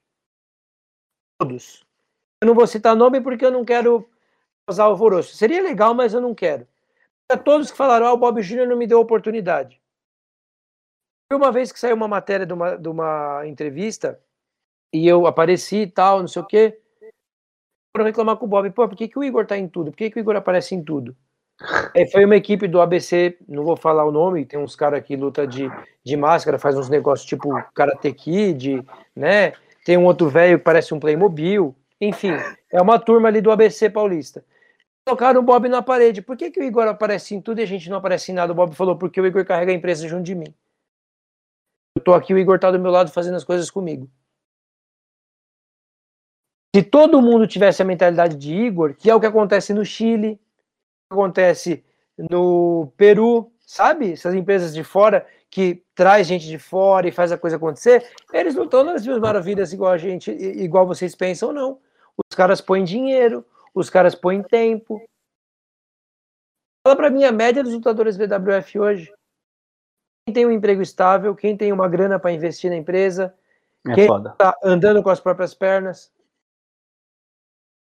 É tanta, é tanta, desculpa a palavra, já falei palavrão pra porra. É tanta merda envolvida. Pode falar. Coisa, é tanta coisa envolvida que, ah, mas por que, que o Bob não delega? Cara, tanta coisa que ele tem que fazer para fazer o tanto de coisa que ele tem que fazer, se ele for perder tempo delegando, ele vai ficar louco. Ele confia. Tem o Beto, o Rurik, que está desde o começo com a gente. Aqui chique com a gente, porque eu estava lá antes do Beto. Chupa, trouxa. tanta gente que o Bob confia e faz acontecer, porém, a decisão final é dele. É óbvio que é dele. E se tivéssemos Ruriks, se tivéssemos mais Igors, se tivéssemos que Deus o tenha pirata, o pirata era um cara que era carregava a empresa nas costas com um sorriso e foda-se o que está acontecendo ao melhor do mundo. E eu vou te falar que o pirata era para ser o melhor do Brasil, despontado, e hoje em dia ele está com os tryouts que passaram aí, ele está na WWE fácil. Se tivéssemos pessoas que carregam pelas com, com, com ânimo, com amor, com vontade e pudessem ajudar de alguma forma, a luta livre crescia, mas o Bob sozinho não vai fazer. Não consegue, não dá. Ô, Igor, a gente falou um pouquinho de produ produção de conteúdo, é, você falou vocês e tal, mas eu quero fazer uma pergunta baseado em um story que você fez esses dias. Vou até pegar ele aqui, que eu tirei um print. Lá eu vem tirei a treta, um print, é. porque quero basear numa coisa para a pergunta. Vamos lá. Criticar, falar, fazer. São três filas. Sim. Criticar bastante, falar mais ou menos, fazer ninguém na fila. E você escreveu blogueiros especialistas em luta livre. Sim. Explica um pouquinho mais, elabora um pouco mais esse pensamento. Um, quantos de toda a blogosfera dedicam a ir aos shows da BWF ou de outras empresas, acompanhar, cobrir, participar, entender? Quantos de toda a blogosfera? São bem poucos. Quantos da são blogosfera? Para completar, são muitos, inclusive, que moram em São Paulo e Sim. não vão. Porque eu não moro em São Paulo e eu posso ir eu às vou. vezes. E quando eu posso, eu vou. Mas muitos moram em São Paulo e não vão. Recebeu sua resposta? Sim. É simples. Eu era um blogueiro de luta livre. Eu era do Fórum Internacional da Luta Livre e eu falava pra caralho. Pô, luta livre, luta livre. Eu fiz acontecer. Danças pra caralho na BWF. Eu tenho uma cirurgia em cada ombro, eu tenho a minha lombar fodida. A luta livre não paga metade do que eu já investi para estar na luta livre. Roupa, equipamento, medicamento, convênio médico. Eu fui lá e fiz acontecer. Uhum. Muito fácil. Ah, tá aqui, vou esse vídeo aqui na internet, vou fazer esse comentário no Twitter e tá livre, os caras não sabem fazer porra nenhuma. Vai fazer. Vai fazer. Cobrir o evento, que é o que vocês fazem, fazem é, é, dentro das possibilidades de vocês, é uma coisa. Em blogueiros de luta livre, eu presenciei isso, que é evento pago, o cara deu um jeito de entrar de graça da puta não tem a moral de pagar 10 conto pra assistir um evento, depois quer falar da luta livre. Porque os caras não sabem fazer luta livre, a WF não cresce. Olha essa iluminação, olha não sei o que, ô, ô, ô trouxa, ô trouxa, tira o cu da cadeira e faz alguma coisa. Fácil falar, muito fácil.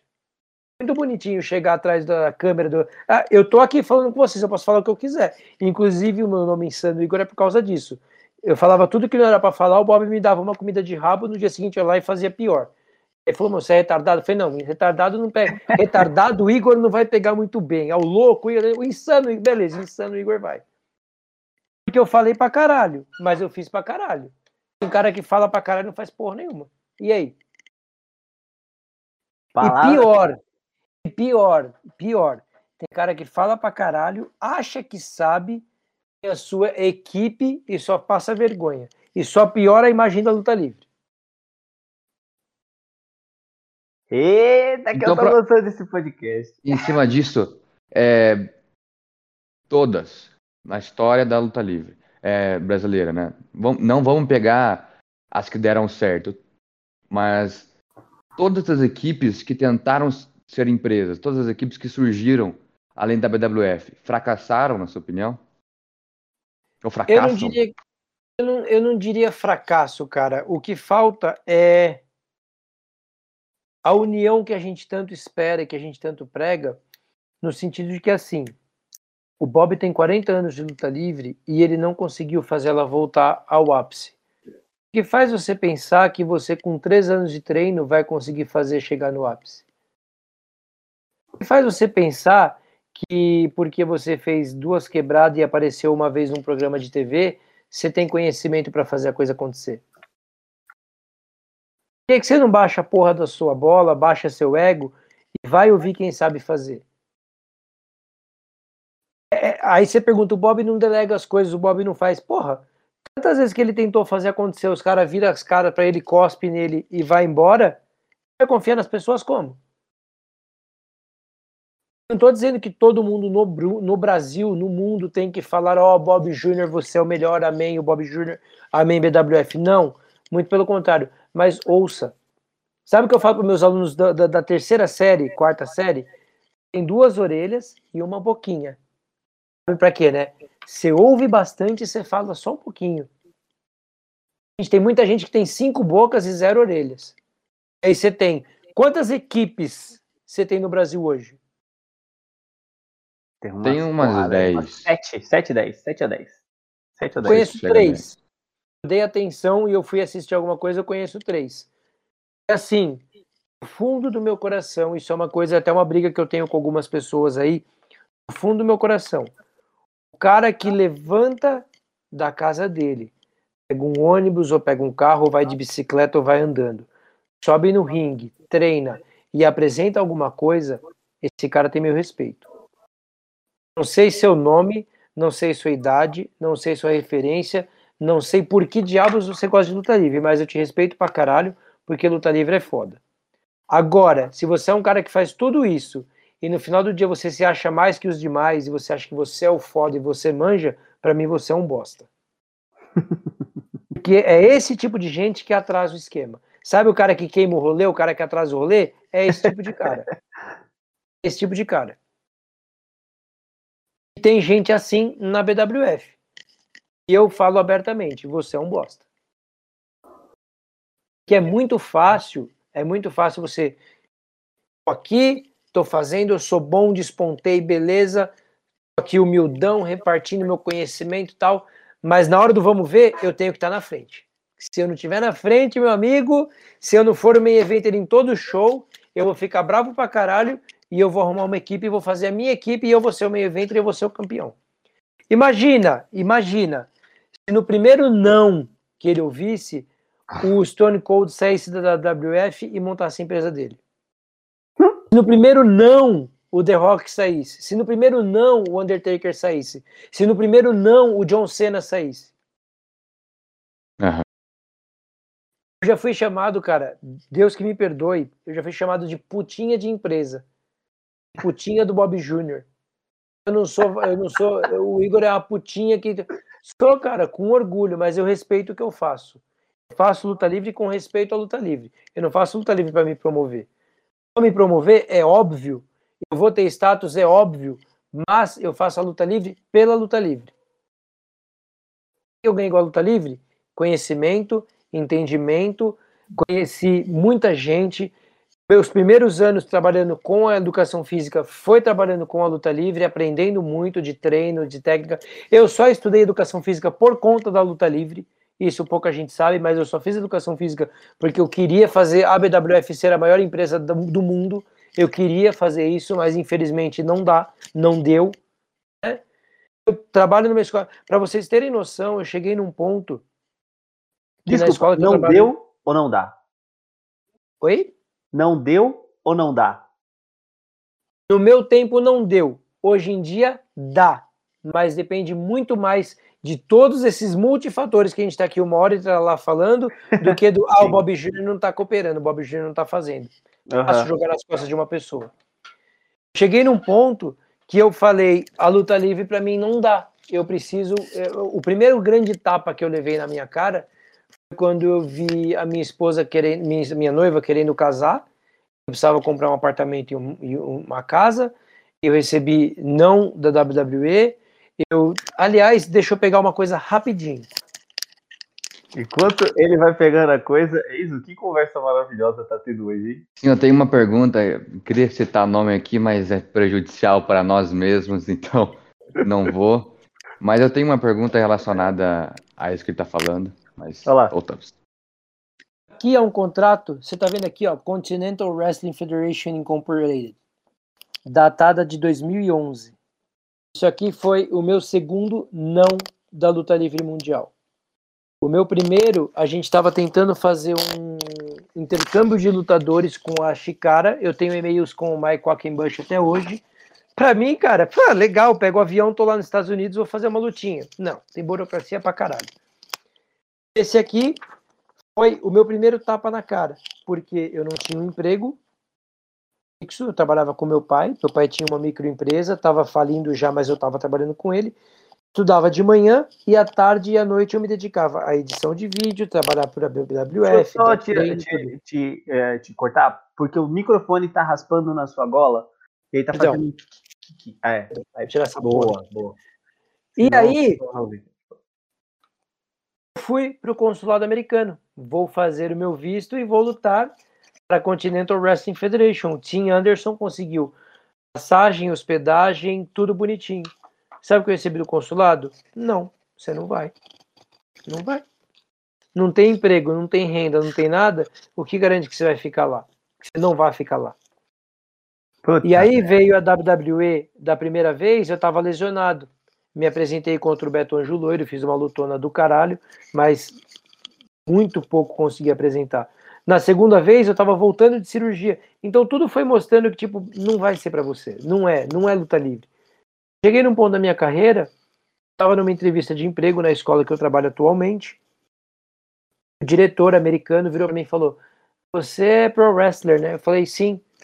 Coloca uma luta sua para mim ver. Como assim? Entra no YouTube, tem no YouTube? Eu falei, tem. Coloca aí pra eu ver. A entrevista de emprego. E ele assistiu a minha luta contra o Metz Alves pelo, pelo internet. Ele virou pra mim e é falou: Você Não é sabe... é tão velha, né? Não, não é. é. Eu fiz, eu fiz a entrevista em 2018. Eu comecei a trabalhar nessa instituição faz. nessa organização fazem três anos. Você sabe ensinar isso para os alunos? Sei. Beleza. Dia seguinte eu estava contratado. Obviamente não foi pela luta livre, mas a luta livre teve a sua influência. Um mês depois, a, escola, a gente fez todo o treinamento, que a escola estava abrindo tal. No dia da inauguração, empresários, pessoas de grande nome e tal, todo mundo assistir à inauguração da escola. Sabe o que, que tinha no speech do presidente e do diretor da escola? No nosso plantel de professores temos um professor não sei da onde, não sei o que, um professional wrestler e não sei o que, e não sei o que lá. Que da hora. Falo me arrepia até hoje. Que da hora, muito da hora. Meu Deus. Muito da eu, hora. Eu aprendi pra cacete, eu vivi coisa pra cacete, eu recebi vários nãos, e isso me dói até hoje. Me dói pra caralho todos esses nãos que eu recebi até hoje. Só que a luta livre me trouxe muita coisa, me deu muita coisa. Eu já fiz workshops de luta livre na escola, já fiz treino, já fiz um monte de coisa com a molecada. Então, é um multiverso muito doido que eu já nem sei mais por que, que eu tô contando essa história mas é tão, tão louco, tão da hora, você viaja nas ideias, você viaja na maionese, você curte pra caralho, só que quando você cai na realidade da luta livre, é um mundinho podre e difícil de lidar. É complicado pra cacete. É, esse eu acho que é a grande doideira da nossa vida como um todo mesmo, assim. Por exemplo, eu, eu não tô tanto tempo com luta livre, tipo, fazendo, né? produzindo conteúdo, canal no YouTube, essas coisas. Mas é, é exatamente essa mesma sensação que eu tenho é uma coisa de amor e ódio. Um negócio que fala assim, nossa, é a melhor coisa do mundo, eu gosto mais do que teatro disso aqui. Aí uma hora eu falo assim, meu Deus do céu, por que, que eu tô fazendo isso, gente? Por que que às vezes você olha e fala, isso aqui tá me prejudicando. É, tipo, ah, mano. Isso aqui, em vez de estar tá me ajudando, às vezes tá me prejudicando. Mais prejudica do que ajuda. E se eu parasse, ia ser talvez melhor para mim. Só que, mano, você, não dá. É um às vezes você senta no sofá, depois de um dia longo, assiste, ou sei lá, pensa, fala, porra, isso aí nasceu para mim, porra. Assistir isso foi amor à primeira vista, nunca mais parei. Eu, isso aí nunca mais pode é, sair de mim. Eu não, nunca mais posso me separar disso. Eu, eu, tive duas pausas grandes na luta livre.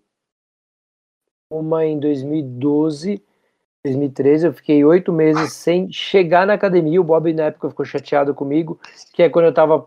2013, é, que eu era o braço direito dele simplesmente. Meu, o Bob me pegava na porta de casa, a gente ia treinar na musculação juntos. Que tipo, era, era carne e unha, a gente era parceiro mesmo. nunca assumi nada obrigatório, é, é, oficialmente na MWF, mas eu tava ali lado a lado batalhando com ele. Eu parei, não sei o quanto eu desestimulei ou não o Bob e quem estava ali, não sei dizer, porque eu sumi por oito meses, até que numa oportunidade contra o Rafa Luke eu voltei, fiz uma luta e a paixão voltou e tudo voltou. Parei quando eu tive a lesão, que eu precisei fazer cirurgia, fiquei seis meses fora. E agora, por conta da pandemia, eu tô aí há um ano e pouquinho, estava, né? Agora voltei a fazer. Mas não dá, cara. Eu faço meu treinamento, vou correr na esteira, ponho luta livre para assistir. Tenho um tempo livre, vou assistir luta livre. Não sei o que, é luta livre. Não tem jeito, é muito foda. É, é, prende a gente de uma forma que você não consegue simplesmente falar, ah, não, não existe, não ligo mais. E é como eu falei, a luta livre atual eu não gosto, eu assisto coisas pontuais, eu assisto lutas pontuais tal. Creio que tem empresas que até é, podem tentar voltar a algum molde antigo, mas novamente por conta de ter que cumprir a agenda de reverenciar esse público, aquele público, e tem que ter a inclusão desse, tem que ter a cota daquele, essa putaria do cacete que toma conta do mundo, e infelizmente chegou na luta livre também. Mas eu creio que tem empresas que conseguem. Pô, a luta do César contra o Jungle Boy, aquilo é uma delícia de assistir. Eles não se mataram, não deram golpes perigosos, não uma delícia, uma luta que eu assisti, eu falei, mano, que luta, que da hora. Que entretenimento puro. Agora você pega dois caras de tanguinha, de kickpad, e um chuta, e o outro chuta, e o outro chuta. Meu, se eu quero ver isso, eu vou assistir MMA, que também tá chato pra cacete. Prefiro assistir o UFC quando começou, que era dois caras sem luva se batendo pra valer. Eu sou roots mesmo, eu, eu, eu gosto da coisa.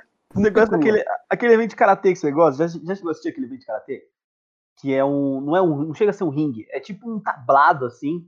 É, é, tipo, é tipo rim humano, o negócio é muito foda. Mano, esse, esse de karatê aí, eu sou viciado nesses vídeos de karatê. É muito é louco. É muito louco. Os caras é saem correndo, assim, às vezes não tem golpe, às vezes é um, é um tapa de baixo pra cima. Fala, tá Nem sabe o que tá fazendo, daqui a pouco tá se matando. Inclusive, era pra, eu ter feito, era pra eu ter feito uma luta de MMA, mas eu não fiz porque minha esposa não deixou. Se eu, eu falo assim, tipo, ah, que trouxa, brasileira. Não, ela não deixou mesmo, mas era pra eu ter feito e eu não fiz. Ô, ô Igor, ao mesmo tempo que tem você, tem vários que quer muito, lutadores também, né? Que quer muito fazer a luta livre é, crescer, não tem dinheiro, não tem tempo, não pode. Você acha que tem também aqueles que podem e não fazem, por sei lá que motivo? Tem canal grande, que tem, sei lá, dinheiro, e que, porra, você tem, você tem, né? Você pode. Por que, que você não faz conteúdo disso? Por que você não ajuda isso? Você acha ou tô falando merda? Cara, é uma pergunta que faz sentido, ao mesmo tempo que é muito complexa, porque a gente não sabe das intenções de ninguém, a gente não sabe nem das nossas intenções. A gente começa com uma intenção muito boa, na hora que o negócio tá rodando, é não, não era isso. Não quero mais. Não, não, não dá pra gente chegar e pontuar e falar que tem alguém que faça. E eu entendo essa sua ansiedade porque você é um cara que ama luta livre, você gosta. Você começou assistindo SBT que já estava chato, mas você gosta do que você está assistindo, você gosta do que está fazendo. Vocês estudam, vocês vão atrás, vocês querem saber, vocês querem que o entretenimento voe e aconteça. Mas para luta livre deslanchar no Brasil, a gente precisa de alguém com uma visão de business muito forte. E assim, não é business de ah, eu sei organizar evento, não, é business eu sei pôr dinheiro nessa porra, eu sei fazer isso aqui surtir efeito. Conta Se grana. eu falar com você e você não cumprir seu contrato, você vai tomar uma geladeira e vai cair fora e vai se fuder. Business, que luta livre para vender igual a WWE é business. O Vince McMahon deu certo porque ele fez a luta livre virar business. Não é um negócio, não é uma equipe de amigo que, ah, que legal, olha, anunciei aqui no meu site que a gente tem um plantel maravilhoso, olha quanta gente bonita aqui e o show só uma bosta. Não, é business. Show do caralho, backstage do caralho, tudo muito bem feito. Falta isso no Brasil e infelizmente a gente não tem. Deixa eu fazer uma pergunta. Você tava no. Você chegou aí, eu não lembro. Agora tô bem. Não, não lembro agora, mas vou perguntar. No evento da BWF na Band, você foi? Fui, fui. Mas você tava lá nos bastidores, você não chegou a ficar. Eu entrei pouco nos bastidores, mas eu fiquei com o público. Eu fiquei com um amigo meu que treinava com a gente na BWF há muito tempo atrás. Eu fiquei assistindo com ele do meio do público, para sentir o público também. Uhum. E você acha que aquilo foi um gostinho de podia ser assim sempre? É o caminho? Não. Porque, mano, eu gostei pra caramba daquele evento. Puta merda. A energia então, que tava da plateia tava muito da hora. Eu gostei pra caralho daquela energia. Então, eu vou ser sincero com você. Não, na minha. Isso sou eu falando, tá, Igor? Minha perspectiva. Primeiro, eu sou chato pra caralho. Ringue de seis lados, não. Um ringue quadrado. E quem foi a ideia? Não sei. Não sei, não quero saber, tenho raiva de quem sabe, mas não. Show do Bob. Pô, Bob, isso é foda. Mas não. Outra coisa. Pro molde de luta livre que eu gosto, ali foi, foram combates interessantes. Foram combates que alguns tiveram histórias, alguns não. Só que não teve um, uma quebra, não teve um. Essa luta começou, deu dois minutos, acabou. Essa luta durou dez minutos, alguém invadiu. Foi tudo lutas longas, lutas com muitas coisas e muitas sequências. Eu, como entendedor um pouquinho da luta livre que eu entendo, e esse meu amigo que também já é fã de longa data, antes de eu nascer ele já era fã de luta livre, a gente olhava, a gente via fãs da BWF berrando a cada golpe e fazendo os chants é, automáticos. Mas quem era público geral que estava ali pela luta livre já estava no celular, tava, que é esse feeling que eu falo que a gente tem Caraca, que ter. Não percebi muita isso. gente não consegue pegar é o feeling do público do dia a dia. É o feeling do público que eu quero ver algo que me entretém. O fã de luta livre, dessa luta livre atual, ele quer ver o quê? Spot. O Ace, o Boer, o, o Max Miller, o Mads fazem exatamente a mesma coisa. Ah, ele fez mais legal. O outro fez. Não, não. Agora esse aqui. O cara que vai lá genericão, que, pô, eu vim pra ver. Ele quer ver o cara morder a testa, chutar o saco e ser desqualificado e entra o outro invade. A luta acontecer e, puta, essa luta durou dois minutos. Nossa, o que aconteceu aqui? Nossa, já tá entrando o outro. Falar 20 minutos, meia hora. Culpa dos lutadores, culpa dos lutadores envolvidos, porque o Bob fala, façam o básico e façam bem feito, e os lutadores querem florescer a coisa e fazer aparecer. Mais uma vez, não gostou? Problema seu. As lutas foram boas para um molde de público mas porque a gente precisa, não me agradou e não agradou muita gente que eu vi lá. Eu tenho certeza que o Bob também tem bastantes críticas com relação ao próprio evento dele. Caraca. A questão é, estrutura, lindo, maravilhoso. Aquilo ali seria, não, não precisa de mais nada. Se tiver uma estrutura daquela, eu já tô feliz pra cacete. Né? Com ringue de quatro lados, por favor. Se tiver uma estrutura daquela, eu já tô feliz. E a página tava todo mundo muito bem vestido, tava todo mundo muito bem preparado é aquilo que a gente precisa. Aquilo ali a gente já vai estar no nosso o nível WWE do Brasil, vai ser o nosso nível máximo. Só que aquela coisa, investimento, business, STF tem, entrou, ajudou, não sei se está, não sei se não está, eu não sou mais o, Bob, o, o, o braço direito do Bob, não sei mais a quantas andas as negociações, mas aquilo poderia ser o, o alavanque, só tem muita coisa para ser ajustada. Caraca, mano, olha que louco. É uma das coisas que realmente a gente não percebe. Eu lembro que em algum momento do show. Mas eu, eu concordo, ouvindo a gente concorda, né, Jeff? É. Então, eu lembro que em algum momento do show eu fiquei com essa sensação também de tipo, cara, tá acontecendo alguma coisa que eu tô ficando mais para baixo, assim. Eu, eu senti isso, eu tava assistindo com o Leandro, eu falei para ele, eu falei, não sei o que aconteceu, a gente ficou mais para baixo. Mas a gente não vê o geral, né? Porque eu tava em êxtase também. Tipo, querendo ou não, a gente vê aquilo, né? E ainda mais eu tava bem muito próximo, louco. É, é, muito louco. Muito Os caras voando, caindo. É, luta livre é o que a gente falou, cara. É o que o Michael Bush falou. É o Superman dando um soco no Batman, o Batman caindo no seu colo. É uhum. o Capitão América jogando escudos, tudo batendo na sua testa. É do caralho. Você vê um show ao vivo, é muito louco. Mas a gente tem que saber que públicos, pessoas, jeitos, entretenimentos diferentes o fã WWE, o fã NXT, o fã que assiste a luta livre, ah, é legal, os caras estão fazendo golpe, tá divertido. Porém, uma pessoa genérica que vai lá, a minha esposa mesmo, ela vai nos eventos e fala: Meu, todo mundo fez a mesma coisa em todas Sim. as lutas. Tudo igual. E, e é uma é coisa. a impressão que eu... que eu tenho da BWF hoje. E é uma coisa que eu falo pros caras, cara, não adianta todo show. Eu, isso eu falei pro Ace e eu falei isso pro Albert. Não adianta todo show o Ace fazer o Swanton para fora. Na primeira semana, puta, que da hora que aquele cara fez, você viu? Na segunda semana, nossa, ele pulou de novo. Na terceira semana, ele vai pular agora. Na quarta semana, ah, com a pizza? Ah, vamos. Esquece, né? O Albert, Sai, no primeiro programa, pegou o tambor e pau, aquele cone gigante e tal, que nossa, que arregaçou o cara. Na segunda semana, ah, ele vai pegar o cone. Na, na terceira semana, é, eu acho que ele vai pegar o cone. É, ele pegou o cone. Na quarta semana ele vai pegar o cone na hora que ele jogar o cara para fora. Na quinta semana o cara já não vai mais. Tem que ser dinâmico, o negócio tem que ser diferente. E o Bob fala, os caras não ouvem, a gente conversa. Então eu, eu mais uma vez eu faço a crítica abertamente porque eu conheço as pessoas, eu sei o quanto eu posso ajudar e o quanto eu tô falando bosta.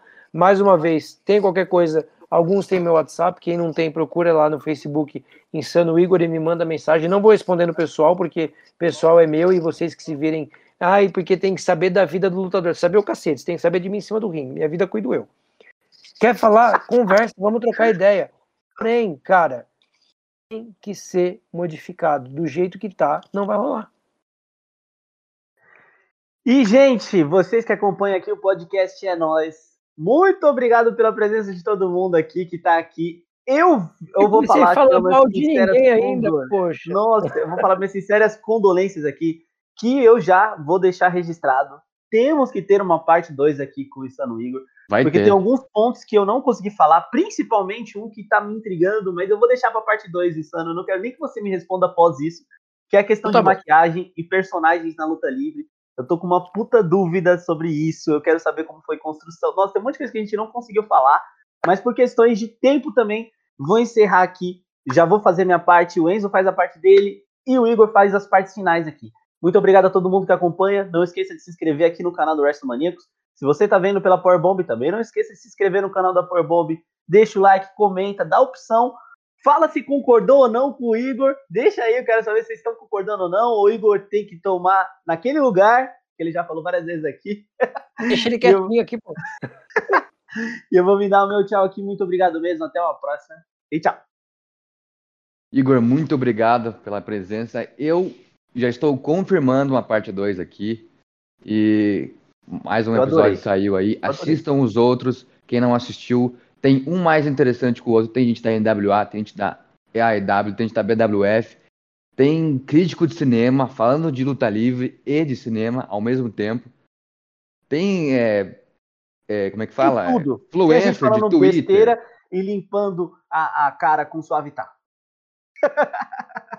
Pô, minha piada. Pô, eu ia falar que eu não ia tomar no, no brioco porque eu limpo com suavitar e tem que deixar ele quente. Você já roubou minha piada. É a piada pronta.